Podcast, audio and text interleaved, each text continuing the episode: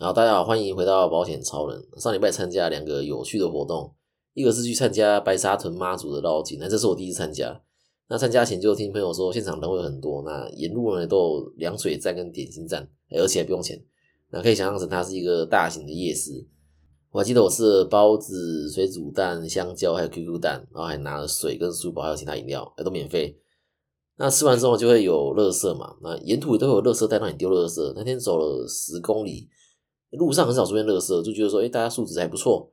那这些凉水站跟点心站啊，都是信徒自己自愿做的，就算是在为妈祖服务。那俗话说，树大必有枯枝，人多必有白痴嘛。也不是说白痴啊，就是人人一多，就一定会有一些素质不好的人出现。那刚刚说这些凉水站的饮料跟点心站的食物啊，都是不用钱的。但我自己拿的时候，我就不好意思啊，让这些素昧平生的陌生人请我吃东西，我都会微微敬个礼，就是也没有说到九十度敬礼，就起码会弯腰说哦谢谢这样。那有的人呢，就是爱拿又爱嫌，啊吃了觉得不好吃，再丢路边，那也还是有，对，但也是少数啦。那有的人甚至在拿的时候还会教人家怎么做，对吧？教人家说啊，其实要挂高一点啊，这样才知道你在发什么。哎，这个免费发给你已经很好了，这你还想要叫人家做的更好啊？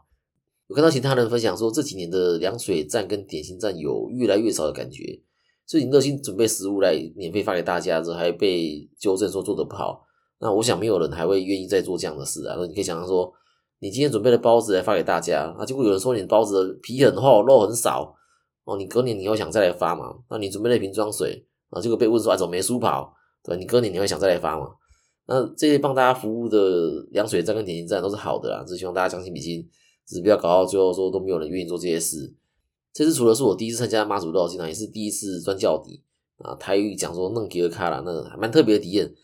那如果没去过呢，可以去体验试看看。那不过钻教底需要碰运气的话，我运气好，刚好有赚到。那另一个有趣的活动是我去帮朋友求婚，以下我称这个朋友为求婚仔。那为什么呢？因为他已经不是第一次求婚，只是他之前求婚对象是不同人就是了。那我跟求婚仔会认识的原因是因为求婚仔的前女友是我的朋友。我这个朋友在跟我投保之前啊，是完全没有任何保险的人。那求婚仔的保险观念很强，因为他家里曾经有长辈失能，然后花了不少钱在照顾长辈身上。这每个月光是看护费啊、辅具啊，啊，或是说像尿布这种耗材，对，还有三餐啊，你保守估计，你赚多少便宜的，对，一个月可能也要四万上下。那如果失能时间拉长，这个花费是很可观的。那求婚仔就说他家里原本有大概一千多万，那为了照顾长辈，花到之后剩下两百多万。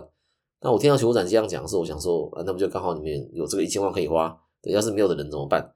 那这件事情之后啊，球仔的一家人就对于保险的接受度就很高，所以求婚仔也告诉他前女友说，也就是我朋友啦，就是说要保险。那会成交一部分的原因是这个求婚仔在帮我推。那后来求婚仔跟我的这个朋友分手后呢，又交了一个新女朋友，哎，就这么巧。求婚仔也说不了为什么，新交这个女朋友也是完全没有任何保险的人。然后呢，也跟新女朋友介绍我，然后最后呢，那也也是跟我投保。我一度还想说，我的业绩就靠求婚仔换女友了。那我才刚这样想没多久啊，求婚仔就跟我说他要求婚了。哎，没关系啊，求婚后呢会结婚嘛？那结婚后呢会生孩子，但还是有新生儿保单。我真太机智了。好了，开玩笑的，就是求婚仔跟我说他要求婚，问我可不可以帮忙的时候，其实我没有想这么多。这保险业务这样子的工作是要多跟人接触嘛？那求婚仔在求婚前有开一个群组，这里面都是这次要帮忙求婚的人。那群组里面扣掉我跟求婚仔，还有其他十五个人是我完全不认识的。那一般看到群组里面都是不认识的，会有点担心，因为跟大家都不熟嘛。求婚那天才会第一次见面，就有点像在见网友的感觉。那可能是因为我工作关系的，我看到群组里面都是不认识我，反而开心。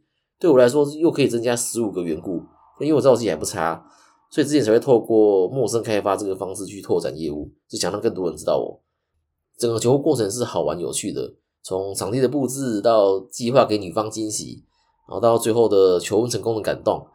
如果之后还有其他朋友找我啊，我是很愿意说再去玩一次。对，那我的频道也有不少男性听众，那我想跟男性听众说，哎，不是所有的女生都喜欢这样子大排场的求婚，因为求婚仔当天啊，除了男女双方的朋友共十五人以外，还有求婚仔的爸妈跟其他亲戚，啊，甚至还请了婚摄来把整个求婚的过程录下来。那像我女朋友就是，她不喜欢这样，然后她就觉得尴尬。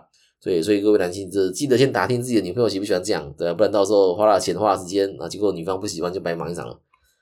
好，那回到主题来讲，这个投保时被加费或除外，那日后能请保险公司取消加费或取消除外吗？啊，其实我答案是可以的，但不是全部了，因为这个权利还是保险公司手上。那会被加费或是除外的原因，就是因为被保险人不是标准体，标准体就是身体健康，那身高体重也都正常，没有任何疾病的人，那这样子的人就可以用标准体承保。那如果你是特别健康的健康宝宝呢？哎，你还可以选择优体保险，那费率又会更便宜。那通常投保优体保险需要体检之外，还会多做尼古丁的检测。那如果今天你不是优体，也不是标准体，那你很有可能是次标体。那次标体呢，就是体况比标准体差一些，对，但是还没有到不能投保的程度。那也许是 BMI 超标，那也许是甲亢过高。那我这边就曾经有甲状腺亢进成功投保的经验，最后是被除外承保。除外承保是指除外的部分，保险公司没有理赔责任。像我这个甲亢的客户的条件就是甲状腺疾病或并发症，那保险公司不理赔。那因为这边客户跟我说他不想被除外，那我问他说你愿意被加费吗？但加多少不一定哦，可能三十帕、五十帕、一百帕都有可能。那如果这边可以接受的话，哎，那我们就来打电话问保险公司沟通看看，看能不能改用加费承保。那这是可以谈的啦，但是就还是那句话，就是。这个决定权还是在保险公司手上，但这的确是可以试着谈谈看的。最后保险公司还是说他要用这个除外承保啦，那客户也同意，那这件就这样结案了。那这位客户如果几年后也许情况稳定哦，不再需要服药或是其他治疗，是有机会跟保险公司提说要取消除外或是取消加费的。那到时候就可以拿出近五年的体检报告啊，或是病历啊，或是服药剂量的减少，来证明自己说这五年来的身体状况都是正常的。像我这个客户在投保的时候，就帮他在健康书上写说，原本医生建议每日服药，但是从上个月开始呢，医生建议一个礼拜只要服药六天就好，就表示说症状正在获得改善嘛，所以服药剂量也在下降，这也是一个很好跟保险公司谈的点。那今天这个主题是一位听众问我的啊，当然我有经过他同意，那他也愿意把这样子的状况分享出来让大家知道，那也许就能帮到刚好在找这个问题答案的人。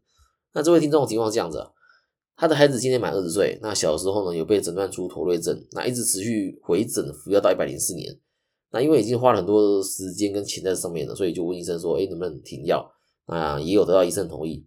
那在一百零七年投保了台湾人寿加全球人寿，那两间都被加费承保。一百零九年投保远雄的时候就正常承保，在一百一十一年年底的时候呢，有向全球人寿申请取消加费，但是只从原本的加费百分之五十降到百分之二十五。那电话询问全球人寿，他们认为说妥瑞症这个疾病并不会痊愈，但这位听众的孩子十几年来都非常的稳定啊，医生也开出了稳定正常的诊断书，但还是被全球人寿拒绝取消加费，只愿意降到加费百分之二十五。那这位听众觉得不合理，然后问我说该怎么争取？那这边呢，我会分三个部分来讲。那第一个是契约自由，那第二个是核保医学，那第三个是呃我会怎么做？那首先是契约自由的部分，商业保险是自由契约。保险公司本来就可以拒绝承保，像之前的防疫险也有提过，保险公司可以不用任何理由就拒绝大家的投保，只是真的这样做大家会很不爽，就是所以才会找一堆方式让大家投保不成功，就开始抓你不是亲签呐，或是开始限制你付保险哦，已经投保过其他家了，所以不能再保之类的。因为如果不找个理由就直接拒保的话，这一定会被冠上这个二八的恶名。所以基于这个契约自由啊，保护申请取消加费是可以沟通商量的，但最后的决定权还是保险公司。只是说，如果保险公司太夸张的话，也是会被消费者申诉。那第二点是核保医学，那这也是常常有人说的，这医生都开了诊断了，那为什么还不能投保之类的？对，因为两者着重点不同。医生的主要任务在缓解你当下的不舒服，或者是说对于当下的状态给诊断。那核保医学则是看未来，也许你的状况当下是没事，但是对于保险公司来说是在未来有很大的风险。对，例如体重过重，那如果没有任何不舒服，哎，你体重过重去看医生，他也医生也不会给你任何治疗。因为体重过重可以靠运动饮食来改善，但是用核保医学的角度来看呢，你体重过重等于罹患高血压、心血管疾病的风险都会更高，那可能会变成次标体，那就会加倍承保。所以看得出来说，核保医学跟临床医学两者呃着重点跟观察期间不同，一个是观察现在，一个是预估未来，那就会发生说这个医生有看诊断书说没事了，但是保险公司还是拒保的状况。好，那回到这个案例啊，那如果是我会怎么做？